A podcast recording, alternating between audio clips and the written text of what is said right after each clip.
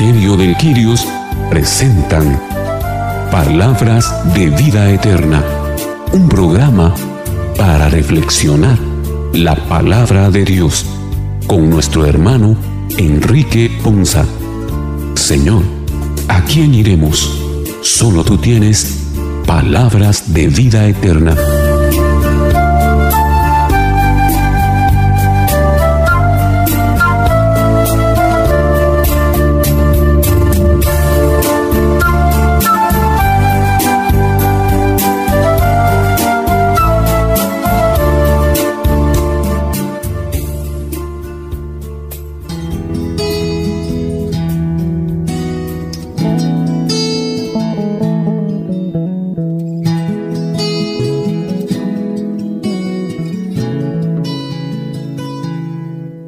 Que el Señor les bendiga hermanos, qué bendición y qué alegría para nosotros. En Ministerio del Quirios es un privilegio que agradecemos, el que el Señor nos regala cada vez que nos permite llegar hasta ustedes con este programa, su programa Palabras de Vida Eterna, un programa para reflexionar la palabra del Señor.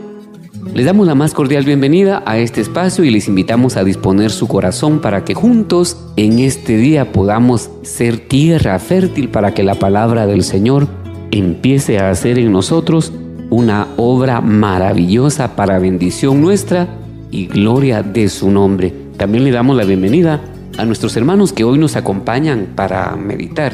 Nuestro hermano y nuestra hermana, hoy les damos la más cordial bienvenida. Boris García Carmelina Shahil y Fernando Martínez. Iniciemos como siempre nuestro programa pidiéndole también al Espíritu Santo que nos acompañe en este programa para que podamos entender y sobre todo hacer vida esta palabra. Iniciamos entonces invocando sobre nosotros el nombre del Padre, del Hijo y del Espíritu Santo. Amén. Ven Espíritu Santo, llena a los corazones de tus fieles y enciende en ellos el fuego de tu amor. Despierta en nosotros, Señor, esa necesidad de pensar y reflexionar en ese sacrificio de la cruz y en este tiempo de cuaresma, Señor. Envía tu Santo Espíritu para que renueve nuestras conciencias, la faz de la tierra, nuestras vidas, nuestras familias, nuestras acciones y que en ese espíritu de reflexión que la iglesia nos propone en este tiempo de cuaresma, podamos encontrarnos nuevamente con esa grande muestra de tu amor en este tiempo de cuaresma.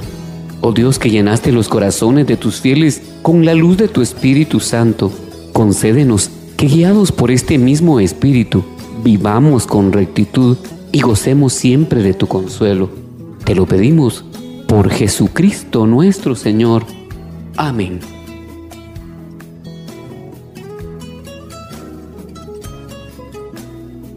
Hoy, este tercer domingo de Cuaresma, es una buena ocasión para pensar en nuestra escala de valores.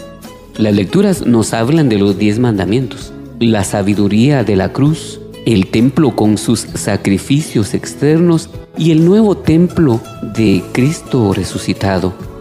En él se dará la presencia de Dios entre los seres humanos y estará en medio de nosotros hoy para presentar al Padre nuestras acciones de gracias. Iniciemos entonces con toda disposición este programa.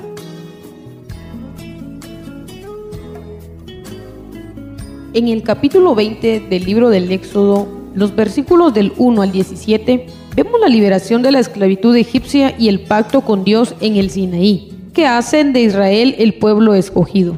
En su nuevo estado recibieron ellos una nueva ley, el Decálogo, que tiene sentido de respuesta, de reconocimiento y de acción de gracias por la gran intervención salvífica de Dios. Escuchemos con atención la primera lectura. Lectura del libro del Éxodo.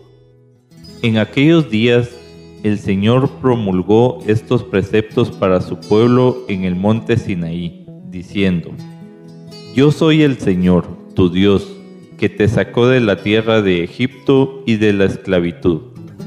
No tendrás otros dioses fuera de mí. No te fabricarás ídolos ni imagen alguna de lo que hay arriba en el cielo, o abajo en la tierra, o en el agua, y debajo de la tierra. No adorarás nada de eso, ni le rendirás culto, porque yo, el Señor, tu Dios, soy un Dios celoso que castiga la maldad de los padres en los hijos hasta la tercera y cuarta generación de aquellos que me odian. Pero soy misericordioso hasta la milésima generación de aquellos que me aman y cumplen mis mandamientos. No harás mal uso del nombre del Señor tu Dios, porque no dejará el Señor sin castigo a quien haga mal uso de su nombre. Acuérdate de santificar el sábado. Seis días trabajarás y en ellos harás todos tus quehaceres, pero el día séptimo es día de descanso, dedicado al Señor tu Dios. No harás en él trabajo alguno, ni tú, ni tu hijo, ni tu hija, ni tu esclavo, ni tu esclava, ni tus animales, ni el forastero que viva contigo. Porque en seis días hizo el Señor el cielo, la tierra, el mar y cuanto hay en ellos, pero el séptimo descansó. Por eso bendijo el Señor el sábado y lo santificó. Honra a tu padre y a tu madre, para que vivas largos años en la tierra que el Señor tu Dios te va a dar. No matarás, no cometerás adulterio, no robarás, no darás falso testimonio contra tu prójimo, no codiciarás la casa de tu prójimo, ni a su mujer, ni a su esclavo, ni a su esclava, ni su buey, ni su burro, ni cosa alguna que le pertenezca. Palabra de Dios. Te alabamos, Señor. Es interesantísima la lectura que hoy hemos escuchado del libro del Éxodo y realmente hay mucha tela que cortar en esta lectura. Sin embargo, yo particularmente quisiera empezar, en primer lugar, cuando vemos en este diálogo, cuando el Señor nos recuerda quién es Él, y no es nada más y nada menos que nuestro Señor, nuestro Dios. Pero más que eso, es aquel que nos sacó de una vida antigua para darnos una nueva vida, una vida nueva, una vida abundante, una vida llena de bendiciones. Pero aquí viene la triste historia del ser humano. Dios siempre está ahí dispuesto a darnos cosas mejores para nosotros, sin embargo, siempre nosotros somos mal agradecidos y se nos olvida. Una y otra vez nos olvidamos de todo lo que Él ha hecho por nosotros, de todo lo que Él hace constantemente por nosotros y entonces estamos y caemos en un círculo vicioso de levantarnos y volvernos a caer y nos levantamos y nos volvemos a caer. Y en alguna oportunidad tal vez llegamos incluso hasta columpiarnos en la misericordia de Él. El Señor nos pide que no tengamos otros dioses fuera de Él. Y esto es bien importante porque realmente muchas veces nosotros le damos el lugar que le debería de corresponder a nuestro Señor a cosas materiales. Generalmente es a cosas materiales, pero también podemos caer en el error de poner antes que al mismo Señor a muchas otras cosas que no son materiales. Pueden ser personas, pueden ser situaciones, pueden ser posiciones, un montón de cosas que nos, nos quitan en un segundo la posición, el lugar y la importancia y el valor que debería de tener Dios en nuestra vida. Y por eso es que resulta tan importante el diálogo que nos presenta hoy la lectura, porque básicamente eh, nos relata el tema de los mandamientos. Y esto es muy importante porque también, eh, digamos, dentro de los mandamientos nosotros podemos ver que no están fuera de nuestra realidad, en las leyes civiles aparece. Son, al final de cuentas, normativos, principios y valores morales que deberíamos eh, de seguir por el simple hecho de ser seres humanos y vivir en armonía en una sociedad, en armonía, en una sociedad de respeto a la dignificación de la persona y de la vida de esa persona. Pero para mí particularmente es muy importante de todos los mandamientos que el Señor nos da, además del mandamiento eh, que implica amar a nuestro prójimo es el hecho de cuando Él nos dice no codiciar. Que realmente cuando en nosotros hay codicia, esto nos lleva a desembocar en la falta, el cumplimiento de todos los demás lineamientos que Él nos da. Realmente cuando nos llenamos de codicia por alcanzar cosas que nosotros codiciamos, somos capaces de hacer un montón de cosas que en algún momento pueden parecer increíbles, pero que muchas veces cegados por esa codicia nosotros podemos llegar a hacer, podemos llegar a matar. Y no necesariamente matar físicamente a, a una persona en el sentido de cortarle la vida, sino que también podemos nosotros matarle el espíritu, le podemos matar la esperanza, podemos robarle a alguien la alegría, la felicidad, le podemos robar a alguien su valor como persona. Realmente la lectura va mucho más allá de lo que superficialmente pareciera y de lo que estamos acostumbrados nosotros, pero realmente el no matarás, el no cometerás adulterio, el no robarás, el no dar falso testimonio es realmente muy amplio, es muy amplio. Y el Señor también nos da acá en esta lectura un consejo que lastimosamente se nos olvida y es de santificar el día que a Él le corresponde.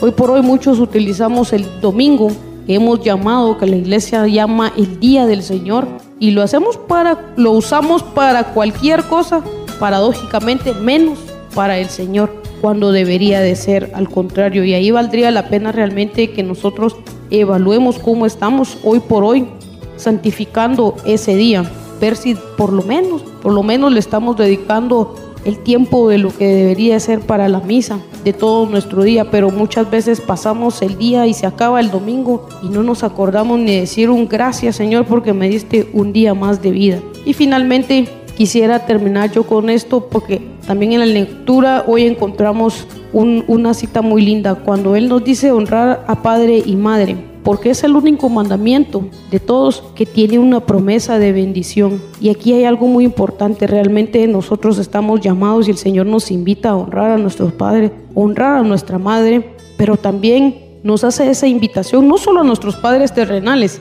sino también a honrar a nuestro Dios como Padre nuestro que es y también a nuestra Madre María como esa intercesora, como esa Madre nuestra que es y que dentro de la iglesia nosotros la reconocemos como tal, como nuestra Madre pero también honrar a nuestra madre iglesia como miembros laicos que somos de ella. Y eso nos va a traer unas bendiciones abundantes y nos va a dar una vida tranquila realmente porque vamos a vivir con la cabeza y con el corazón tranquilos, con la conciencia tranquila, sabiendo y entendiendo que realmente todo lo que hacemos lo hacemos para agradar a nuestro Padre, para, porque lo hacemos para agradar a nuestra Madre nuestros padres espirituales, a nuestra madre física, a nuestro padre físico, terrenales. Así que realmente esta es una lectura muy linda, muy bonita, que nos llama a mucha reflexión, pero que también nos llena de mucha esperanza, nos da mucha expectativa. Y en un momento tan propicio de realmente poder evaluar cómo estamos nosotros cumpliendo con todas estas, eh, con estos lineamientos, con estos consejos que el Señor nos da, con un único fin, de llevar una vida feliz, una vida bendecida, una vida abundante, una vida que vaya conforme a lo que le es agradable a Él.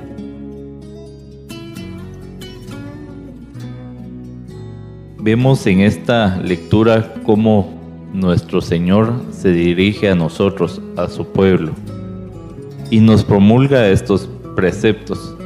Primeramente nos hace ver que Él es el Señor, nuestro Dios, pero para Él centrarse en que Él es nuestro Dios y que nosotros entendamos por qué Él es nuestro Dios, Él nos dice que Él nos sacó de la tierra de Egipto y de la esclavitud.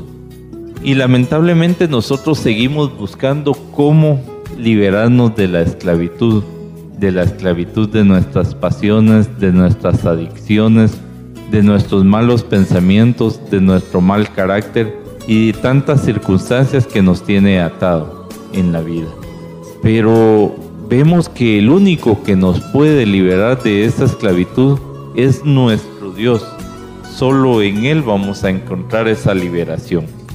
Y nosotros comprendiendo esa situación debemos entonces de honrar al Señor como nuestro Dios, porque solo en Él vamos a encontrar esa liberación y vemos como el amor del Señor es tan grande y tan fuerte que Él da ese primer paso por nosotros, el decirnos, yo quiero ser tu Dios, el decir, el ofrecernos, yo quiero protegerte, bajo mis alas protectoras vas a estar resguardado. Él nos da todos esos ofrecimientos, pero nosotros somos los que siempre queremos estar fuera del alcance del Señor, fuera del alcance de ese amor misericordioso. Y lamentablemente hasta hacemos mal uso del nombre del Señor, porque como no lo creemos en lo más interno de nuestra vida, que es en nuestro corazón, como nuestro Señor, entonces hacemos mal uso de su nombre y muchas veces hasta le damos más importancia a otras situaciones, a otras circunstancias, a otros nombres que el propio nombre de Él, que es el que es, del yo soy. Y el Señor para que tengamos esa cercanía con Él, nos promulga varias situaciones, varias leyes que fueron escritas en tablas de piedra con su propio dedo, para que nosotros entendamos que esto no es para separarnos de Él, sino al contrario, para acercarnos más a su seno. Pero me trae a la memoria que el Señor, después de haber promulgado estas leyes, quiere hacer un nuevo pacto con nosotros, como lo dice en Jeremías 31-33. Pero este es el pacto que haré con la casa de Israel después de aquellos días, dice Yahvé. Daré mi ley en su mente y la escribiré en su corazón, y yo seré a ellos por Dios y ellos me serán por pueblo. Ahora estos mandamientos ya no solo están escritos en, en tablas de piedra, sino que ahora el Señor con su amor, con su misericordia, los ha escrito con su dedo poderoso en tu corazón y en mi corazón, para que haya esa relación más íntima entre Dios y mi ser, para que ahora entendamos que cuando obramos mal y nos separamos del Señor, nos duele el corazón. Y precisamente vemos cómo cuando estamos atados, cuando estamos esclavizados por circunstancias difíciles o cuando hemos cometido pecados y nos hemos separado del camino del Señor, cómo es el corazón el que nos duele y nos trae ese sentimiento de culpabilidad, nos trae esa conciencia que nos golpea.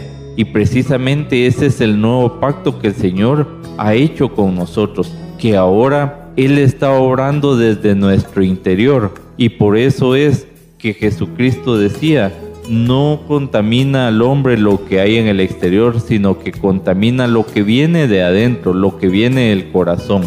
Y a eso debemos de ponerle importancia, porque todas estas leyes promulgadas por el Señor ahora golpean nuestra conciencia, ahora golpean nuestro corazón y nos hace entender que no debemos de hacerle daño al prójimo, que no debemos de porque al hacerle daño al prójimo nos hacemos daño a nosotros mismos y que tratando de escapar de la presencia del Señor, quienes salimos afectados y dañados somos nosotros. Por eso ahora reflexionemos y analicemos en este tiempo que el Señor nos regala, que si sentimos ese dolor fuerte en el pecho, en nuestro corazón, esa culpabilidad, esa conciencia, es el Señor que nos recuerda que ahora estos preceptos están en nuestro corazón, que ahora estos preceptos están en nuestro interior y que ahora de ese interior es que debemos emanar todas las circunstancias que traigan beneficio y bien a nuestra vida. Y que no debemos de alejarnos de la presencia del Señor, que logremos hacer a Dios realmente Dios verdadero en nuestras vidas y que lo alabemos, lo glorifiquemos y que seamos agradecidos con Él por todo el bien que nos hace día con día. Que cada amanecer desde que abrimos nuestros ojos y damos ese respiro de aliento sintamos la presencia del Señor en nosotros y que nos forcemos para aliviar nuestra carga en el Señor, sintiendo esa paz en nuestra vida, esa paz en nuestro corazón, sabiendo que vamos caminando cada día esforzándonos por cumplir sus preceptos y tratar en lo posible de ser mejores personas e hijos del Señor.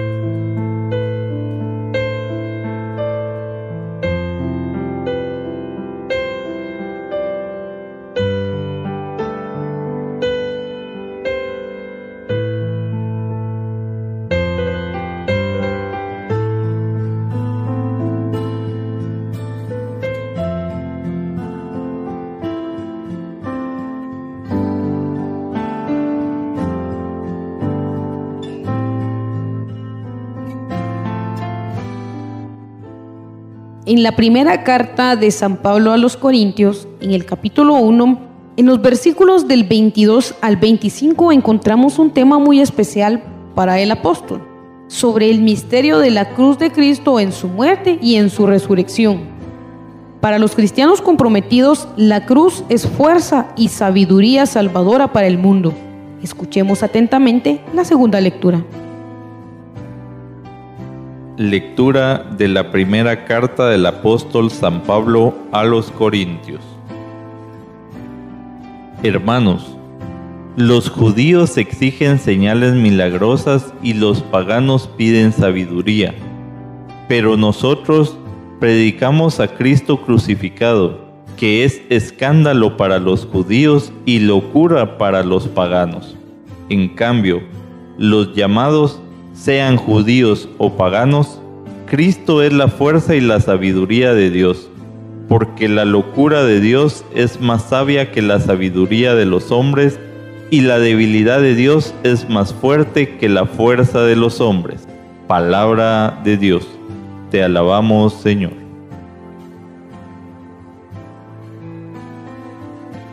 En esta primera carta de San Pablo a los Corintios encontramos algo que puede parecer eh, como una controversia, pero realmente él nos hace un recordatorio y es que Cristo no es selectivo, tampoco es exclusivo.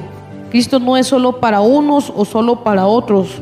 Él no ve distinción alguna entre su creación. Recordemos que para el Señor todos somos igual y todos tenemos la misma oportunidad de ser sus hijos. Todos tenemos ese llamado y esa invitación. Algo tan cierto que nos menciona hoy el apóstol en la lectura es dos palabras puntualísimas, escándalo y locura.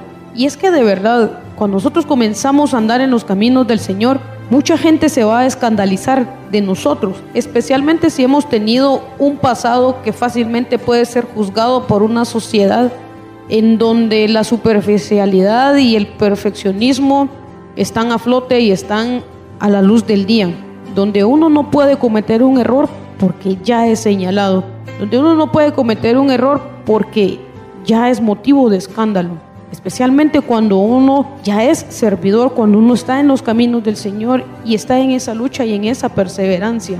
Así que no le sorprenda porque seguramente se van a escandalizar. Si usted hoy quiere hacer un cambio en su vida, si usted hoy quiere hacer de verdad una conversión de su vida y entregar de verdad su corazón a Jesús, seguramente muchos de sus allegados se van a escandalizar. Y peor aún, lo van a tachar de loco porque muchas veces realmente hacemos cosas que para aquellos que no, han, no están en el camino ni en las cosas del Señor, les resulta una locura hacer lo que hacemos.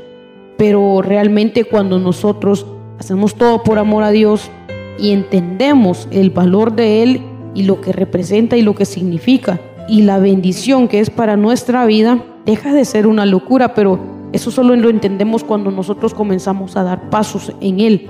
Cuando estamos fuera de esto, cuando lo vemos desde, desde otro lente, es realmente difícil entenderlo. Yo misma en alguna oportunidad me escandalicé de personas que veía, señalé, juzgué, critiqué y asimismo los traté de locos y yo no entendía hasta que comencé a vivir también esa locura, esa locura por Cristo de la que hoy nos habla Pablo.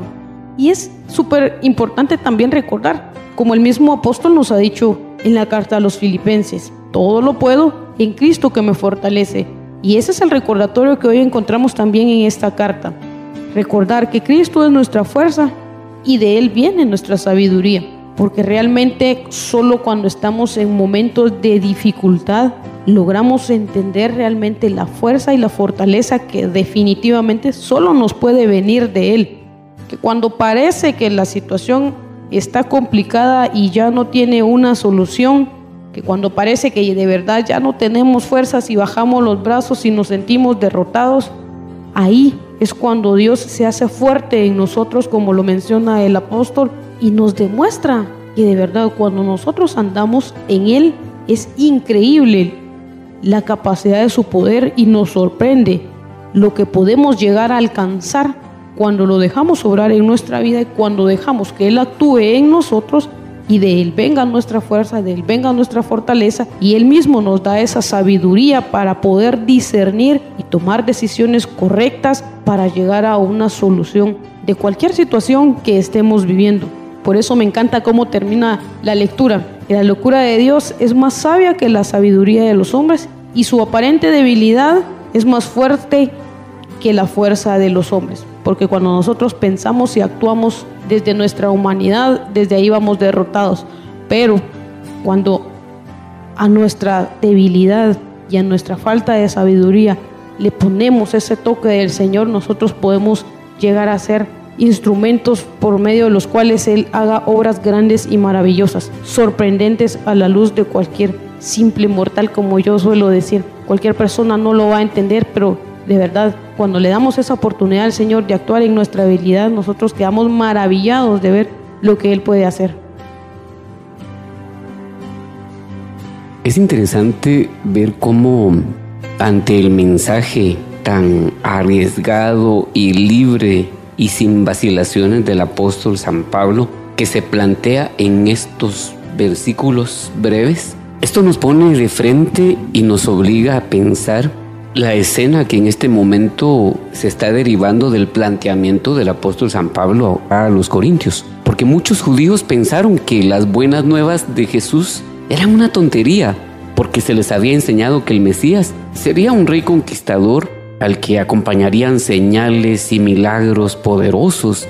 Jesús no restauró el trono de David como ellos esperaban que lo hiciera, y todavía más, el Señor Jesús fue ejecutado como un criminal común y pensando con la normalidad de ese tiempo y en ese contexto, ¿cómo un criminal podría ser un salvador? Una cosa realmente ridícula para la mentalidad y la percepción de estos judíos contemporáneos de San Pablo.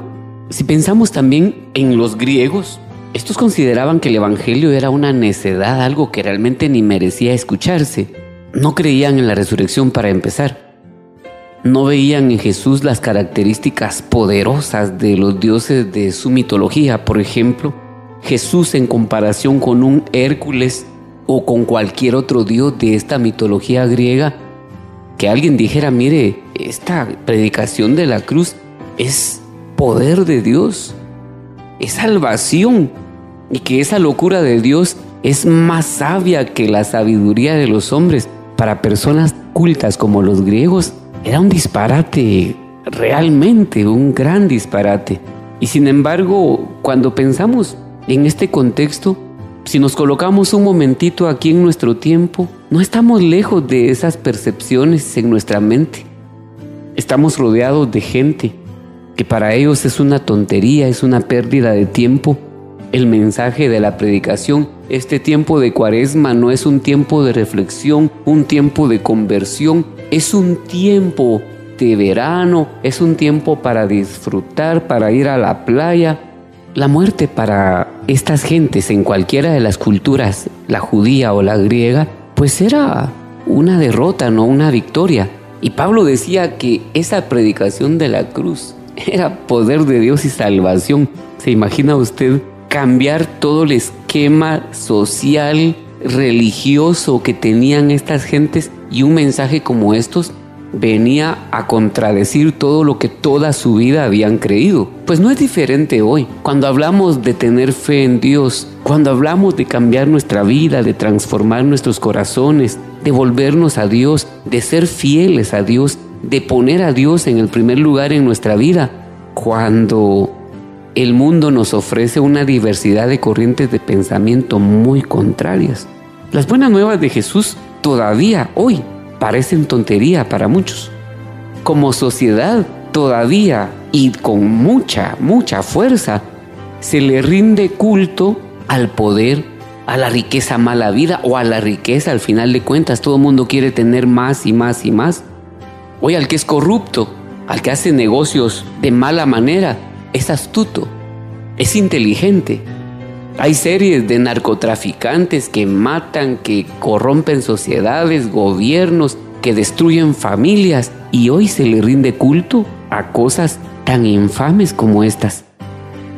Pero si lo pensamos en contraparte, Jesús vino como un siervo pobre, humilde, a ofrecernos su reino a aquellos que tenemos la fe para creer que Él es el Hijo de Dios. Esto parece locura para el mundo ciertamente, que nosotros le rindamos nuestra vida a alguien que murió en humillación y hoy el nombre de Jesús a mucha gente que es mundana no le dice nada, pero a nosotros los que hemos creído, esta locura de la predicación de Cristo resucitado, vencedor de la muerte, de las tinieblas, es poder de Dios y es salvación.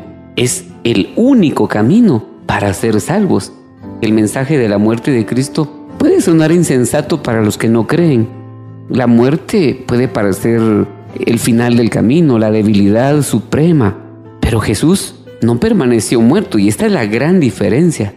Su resurrección demostró su poder sobre la muerte y nos salvará de la muerte eterna cuando elevamos la oración al Espíritu Santo, pedimos, Señor, concédenos que guiados por tu Santo Espíritu vivamos con rectitud para que gocemos por siempre de tu consuelo.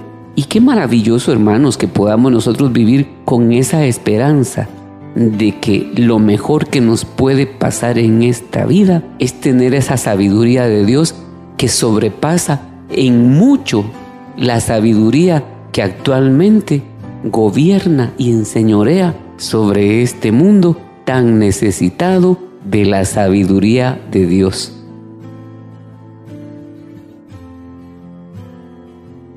En esta segunda lectura, Pablo nos hace ver y nos hace recordar cuántas veces nosotros siempre andamos buscando señales. Nosotros queremos que nuestro Señor nos demuestre dentro de sus propósitos y dentro de sus planes lo que quiere de nosotros. Pero hay una palabra en, en la Sagrada Escritura que dice no tendrán más señal más que lo hecho por Jonás. Y si nos recordamos, lo hecho por Jonás fue que lograra que el pueblo de Nínive se arrepintiera de todas sus iniquidades, que alabara al Señor y que haciendo esto pues fueron perdonados por nuestro Padre. Así también esa es la única señal para nosotros, que nosotros veamos que el arrepentirnos de nuestras circunstancias malas, pecaminosas, de nuestras iniquidades, vamos a lograr que nuestro Señor perdone esos pecados.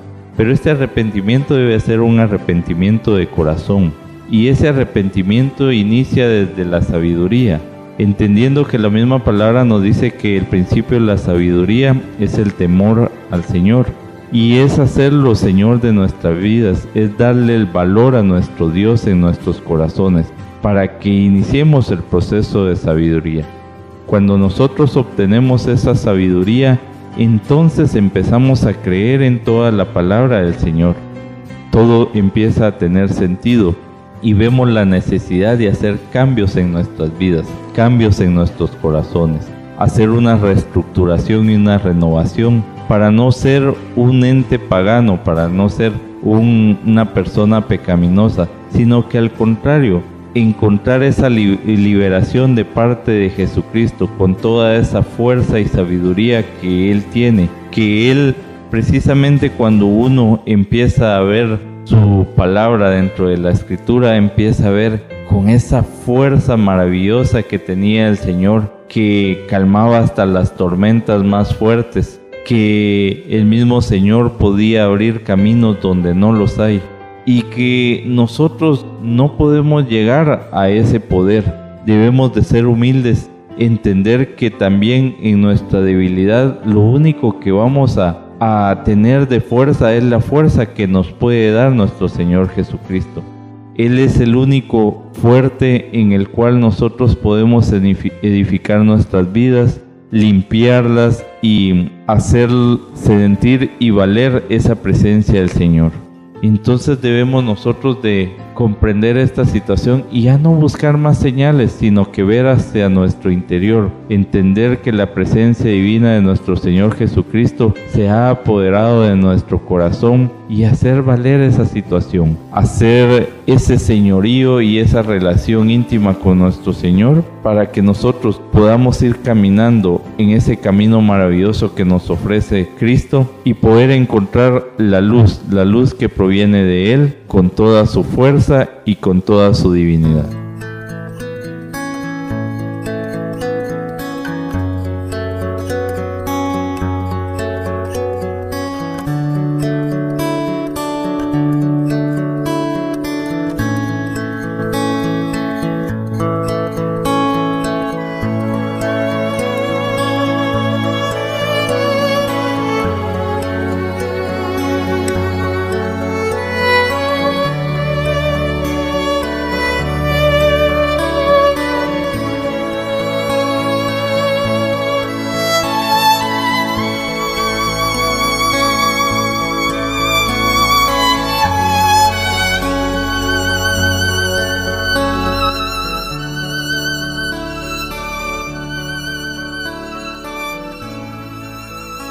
La expulsión de los traficantes del templo lo hace Jesús para que no conviertan en mercado la casa de su Padre, que es casa de oración. Esto nos revela a Jesús como el enviado por Dios para establecer una nueva alianza y una religión en espíritu y verdad. Con su resurrección se levantará un templo nuevo, su cuerpo resucitado. La comunidad nueva en que lo más importante es la fe y la vida interior. Escuchemos con mucha atención la lectura del Santo Evangelio. Lectura del Santo Evangelio según San Juan. Gloria a ti, Señor. Cuando se acercaba la Pascua de los judíos, Jesús llegó a Jerusalén y encontró en el templo a los vendedores de bueyes, ovejas y palomas, y a los cambistas con sus mesas.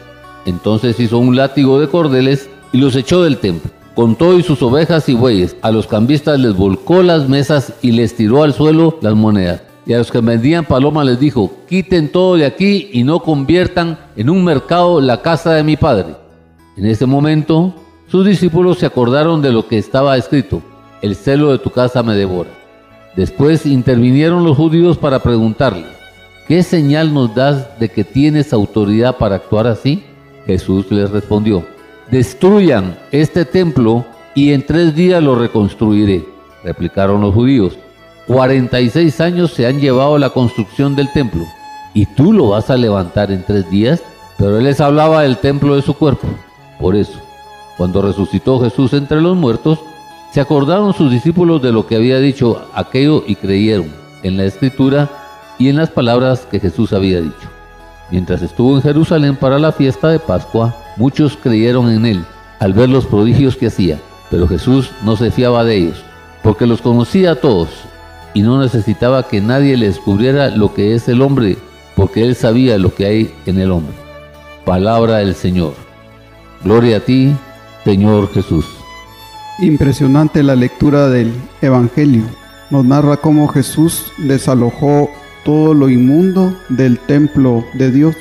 Igual nosotros debemos desalojar nuestro templo cuerpo y expulsar todo lo inmundo. Aquí tenemos las ovejas que en la época eran alimento y los bueyes que representaban el trabajo del hombre. Muchas veces por el trabajo y por el alimento nosotros dejamos de seguir al Señor. Le damos prioridad a todo este tipo de cosas materiales. Los cambistas representan los intereses económicos y Jesús se sobrepone a los intereses económicos y materiales. Les vuelca las mesas, les derrama las monedas en el piso y entonces las ganancias del hombre se confunden. Se pierde el objetivo que tenían trazado y así es la llegada de Jesús a nuestras vidas, nos transforma, echa todo lo malo que hay en nosotros, en nuestro corazón, en nuestro interior, en nuestro pensamiento. Todo lo transforma Jesús con su presencia. Y aún algunos nos atrevemos a pedirle signos o pruebas de lo que está haciendo en nosotros por nuestra falta de fe y nuestra incredulidad. Y así como Jesús les dice que en tres días puede reconstruir el templo, Pero tres días para Dios pueden ser miles de años para nosotros o segundos, porque el tiempo de Dios solo Él lo conoce. Y ellos comentan que 46 años había llevado la construcción del pueblo y lo retan a reconstruirlo en tres días sin darse cuenta de que ellos tampoco podrían destruir el templo en 46 años. Y el templo, el templo cuerpo, el templo físico de piedra es un templo sin vida, solo que estaba dedicado a las actividades de Dios. Y Jesús sabía que era un lugar santo y por eso pone a todos en la calle para que el templo sea dedicado para lo que fue fundado, para la adoración de Dios. En este tiempo de cuaresma nos cae este Evangelio como anillo al dedo. En este tiempo en el cual estamos eh, haciendo reflexión, haciendo una evaluación y permitiéndonos em, este tiempo de espera en que el Señor haga obra en nuestras vidas a través de su Hijo amado Jesucristo.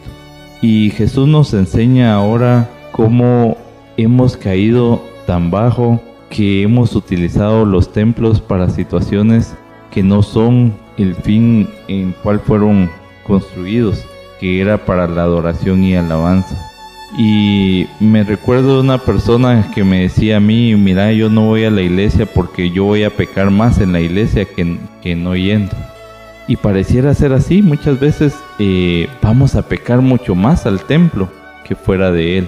Y el Señor con esta actitud presentada en este Evangelio nos quiere reprender ante esa situación, que no vayamos con un pensamiento pecaminoso eh, o sentimientos pecaminosos, sino que al contrario vayamos con un corazón dispuesto a alabar y glorificar al Señor. Y entendiendo también, como lo dice en la primera carta a los Corintios en el versículo 19 del capítulo 6, ¿O ignoráis que vuestro cuerpo es templo del Espíritu Santo, el cual está en vosotros, el cual tenéis de Dios, que no sois vuestros? Nosotros también somos ese templo del Espíritu, somos ese templo del Señor. Y que justamente en este tiempo debemos de hacer una limpieza profunda, sacar todas nuestras iniquidades, nuestras corrupciones, nuestros malos pensamientos, nuestros malos sentimientos, así como también enfermedades tanto físicas como emocionales que nos tienen atados, porque el Señor quiere liberarnos de todas esas ataduras, quiere hacernos esa limpieza y habla de que eh, Él podría reconstruir el templo en tres días, que hace ver el tiempo en el cual iba a ser crucificado, muerto y resucitado. Y los discípulos se recordaron de, eh, de estas palabras justo en justamente cuando Jesucristo estaba en su pasión. Porque como lo dice la palabra, si no creyéramos en la resurrección del Señor, vana sería nuestra fe. Y ese es el punto de partida para nosotros permitirle al Señor que entre en nuestras vidas, que haga las limpiezas que crea correspondientes, siempre y cuando nosotros demos ese paso a tener fe y confianza en Jesucristo para lograr los objetivos y los planes maravillosos que Él tiene para nuestras vidas. Que de verdad en este tiempo de reflexión nosotros podamos encontrar ese arrepentimiento en nuestros corazones para sacar toda esa maldad de nuestras vidas y permitirle a Jesucristo que more en nuestros corazones y que lo limpie de raíz, que limpie todas esas iniquidades y que esta cuaresma no sea igual que las anteriores, sino que en esta cuaresma sea diferente, que de verdad logremos encontrar esa relación íntima con el Señor que nos ama y vino a darnos vida y vida en abundancia. Realmente cuánta riqueza hoy nos da el Señor por medio de su palabra y en el Evangelio.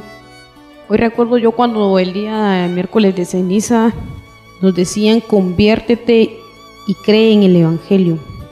Y hoy la lectura comienza diciendo que Jesús llega a Jerusalén. Y así como él llegaba a Jerusalén, también el evangelista Mateo nos recuerda una frase muy importante, conviértanse porque el reino está cerca. Así como Jesús llegó a Jerusalén, hoy también estamos en un periodo de preparación para poder tener esa renovación espiritual que tanto necesitamos. Porque Jesús está cerca de nosotros, Jesús está cada día más cerca de nosotros, pero hay algo muy importante y es la condición en la que nosotros nos encontramos, como muy bien lo mencionaba el hermano Boris y el hermano Iván, nosotros somos templo del Espíritu Santo. Y es que muchas veces esta lectura la hemos entendido únicamente como la parte física de una construcción civil y hemos dejado de lado el tener presente que nosotros somos templo, también somos templo de Él. Y esta es la importancia de la lectura de hoy, realmente evaluar cómo estamos nosotros, porque realmente muchas veces nosotros también hemos mercadeado nuestra espiritualidad. Muchas veces decimos ser cristianos, decimos amar al Señor, pero no somos capaces ni siquiera de dedicarle una hora al día de nuestro día domingo. Ese día que la iglesia ha dicho que es el día del Señor. Y el día implica 24 horas, pero a veces tenemos tanta pereza que ni siquiera la misa podemos participar una hora de nuestro día. Entonces, cuando hemos cambiado la importancia y el valor de Jesús en nuestra vida, realmente nosotros ahí también hemos hecho lo mismo que los mercaderes. Hemos convertido a nuestro propio templo en cosas vanas, en cosas mundanas, en cosas que a la larga nos han llevado a tener una destrucción de ese templo. Pero también es posible, hermano, que usted hoy esté en una lucha, en una perseverancia, en una búsqueda de un crecimiento espiritual. Y así como le pasó a Jesús, que muchos lo quisieron destruir, tal vez usted hoy también, su templo esté siendo acechado y hoy tal vez su templo también esté siendo, eh, tal vez su templo hoy esté queriendo ser destruido por el demonio. Pero Jesús nos da un ejemplo muy lindo. Y es que a pesar de que él sabía todo lo que iba a pasar, todo lo que iba a sufrir, esa muerte en la cruz que implicaba el podernos demostrar a nosotros que Él es un Dios vivo y verdadero, porque nos lo demostró en el momento de su resurrección, así también nosotros tenemos esa fortaleza en Él, de que nuestro templo puede ser reconstruido en Él. Me encanta mucho cuando dice el mismo Jesús, destruyan este templo y en tres días lo reconstruiré. Pero es interesante cómo siempre nuestra limitación de pensamiento humano nos hace pensar tanto tiempo, 46 años llevó construir este templo. Este sí que está loco, pensaban en aquel entonces. Hoy viene a mi mente el caso de la hemorroísa. Esa pobre mujer que por 12 años estuvo luchando en tratar de recomponer su vida, en tratar de sanar una enfermedad. Su templo estaba destruido. Y hoy tal vez usted, a lo largo de su vida, igual siente que su templo está destruido, siente que es imposible reconstruirlo, siente que ya no tiene esperanza, que ya no tiene solución, que ya no hay más. Pero hoy el Señor es puntual y nos dice, realmente Él tiene el poder para poder reconstruir su vida en las condiciones que se encuentren, sin importar. Tal vez usted por sus propios medios ha tratado de reconstruirla y no ha podido, porque se nos olvida que si Dios no es parte de nuestra vida, realmente como dice su palabra, sin Él nada podemos pero con Él todo es posible. Y en el Salmo 126.1 nos lo recuerda. Y es muy lindo porque Él nos dice que por gusto nos, nosotros nos esforzamos en querer construir si no es Él el director de la obra de nuestra vida. Y eso es algo muy lindo y muy interesante que hoy debemos realmente de pensar, de reflexionar y de poderle dar a Él realmente las riendas y la dirección de nuestra vida. Para que así como en el caso de los discípulos cuando se acordaron de todas las promesas que Él había dicho, empezaron a creer en la escritura, hoy usted es la oportunidad de dejar obrar a Jesús, de dejar que Jesús reconstruya su vida para que también así como los discípulos comencemos a creer en las promesas que encontramos a lo largo de todas las escrituras, que siempre redundan en una cosa, promesas de amor, promesas de bendición, promesas de misericordia, promesas de victoria. Y eso es lo que el Señor nos está presentando en este Evangelio. Hoy Él quiere hacer mucho en nuestra vida, pero como muy muy bien termina el Evangelio. Él sabe lo que hay en cada uno de nosotros, en cada uno de nuestros corazones. Para Él eso no es nuevo. La pregunta es, hermano, ¿usted de verdad quiere seguir en la misma condición en la que está? ¿Quiere seguir en el mismo estado, en la misma etapa en la que lleva la obra de su vida? ¿O, por otro lado, la quiere cambiar? Si usted la quiere cambiar, hoy es el tiempo, es un momento litúrgico muy lindo que la, iglesia nos ofrece y en el cual podemos tener ese cambio, esa conversión a la que nos llamaban el miércoles de ceniza. Hoy las cartas están puestas sobre la mesa, solo nos toca decir y reconocer realmente que sin Él no podemos, que sin Jesús nosotros no podemos reconstruir la obra de nuestra vida. Así que yo lo animo y lo exhorto a que se dé la oportunidad de ver de verdad la maravilla de obra, de escultura que Él puede hacer en su vida. Jesús nos enseña algo grande y es aprender a limpiar el templo del Espíritu Santo en nuestra vida. ¿Cuántos mercaderes, cuántos vendedores de bueyes, cuántos vendedores de paloma, cuántas personas que están haciendo de nuestra vida un mercado y yo mismo estoy permitiendo que mi vida sea un mercado? ¿Cuántos cambistas, cuántas personas que han influido en mí para mal y yo lo he permitido y sigo, lo sigo permitiendo en la vida? Y si me olvida que mientras yo siga permitiendo esa parte en mi vida, sigo siendo un títere de los demás, sigo siendo un payaso de los demás, si yo no tomo la decisión de limpiar, de purificar y de transformar el templo del Espíritu Santo que soy yo para el Señor. Y por eso es que Él hace un látigo y, y voltea las cosas y saca las cosas. Y cuando lo enfrentan, Él tiene el valor de enfrentarles a todos los demás. Y le dice, saquen de aquí todo esto. ¿Cómo se atreven a convertir la casa de mi padre en un mercado? Si yo lo paso a mi vida personal y yo me pregunto a mí mismo, Quique, ¿cómo te conviertes convertir la casa del Espíritu Santo tuya, tu cuerpo en un mercado, tu vida en un mercado, tu vida en un circo, tu vida en el nombre que tú le quieras dar, pero que no es lo que el Señor quiere? Y ese es un reto, aprender a destruir ese templo y aprender a destruir que en el nombre de Jesús vamos a ser restaurados y que en el nombre de Jesús vamos a ser liberados y que en el nombre de Jesús vamos a ser bendecidos y que en el nombre de Jesús vamos a ser reconstruidos y prosperados en la vida. Y ese es el reto que Él quiere que nosotros vivamos. Ese es el reto que Él quiere que nosotros, que nosotros experimentemos. Y por eso le dice a todos ellos, destruirán este templo, pero en tres días lo construiré, lo levantaré. Y cuando tú vas a levantar, vas a edificar y vas a prosperar y vas a bendecir. Y entonces se encuentra el valor en la resurrección, porque como bien decía el hermano, si Jesús no hubiera resucitado, van a sería tu fe, como dice la palabra de Dios en Corintios al respecto. Una de las cosas fundamentales que nosotros no hemos entendido es que la palabra del Señor es verdadera, es segura, tiene un propósito, tiene un objetivo, es una semilla que no regresa al Padre hasta que no haya hecho lo que, a lo que fue enviado. Y lo más importante es que si tú no te limpias, y no permitas que Jesús te limpie, ¿qué puedes esperar en el futuro de tu propia vida? Si lo que tienes en tu vida es inmundicia, lo que tienes dentro de ti es basura, lo que tienes dentro de ti es algo que no es agradable a Dios y que tú no lo quieres limpiar, que tú no lo quieres sacudir, que tú no lo quieres purificar, que tú no lo quieres transformar. ¿Por qué? Porque simplemente no crees en la palabra que Dios te da. Pero cuando intentes y te decidas por ti mismo a entender ese proceso, a entender esa purificación, a entender ese propósito, creo que te van a dar ganas de retroceder algún poco de tu vida para dejar de haber hecho lo que has hecho, pero nunca estar. Hoy empieza a purificar, a limpiar y a sacar en tu templo lo que tengas que hacer en tu vida. Por eso el Señor dice en Apocalipsis, recoge aún lo que aún creas que vale la pena recoger para edificar tu vida.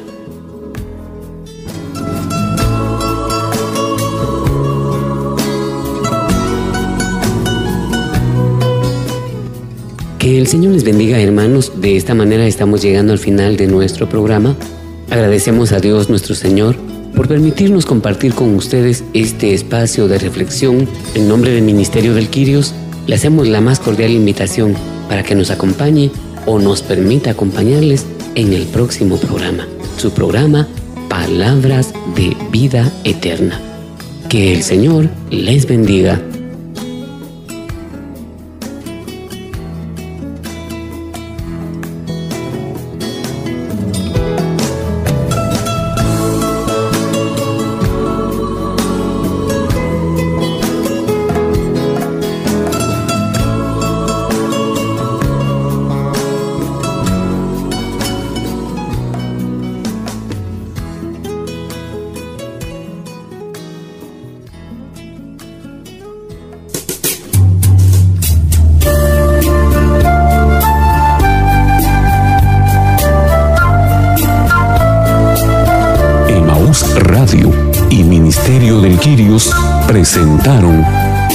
Palabras de Vida Eterna, un programa para reflexionar la palabra de Dios.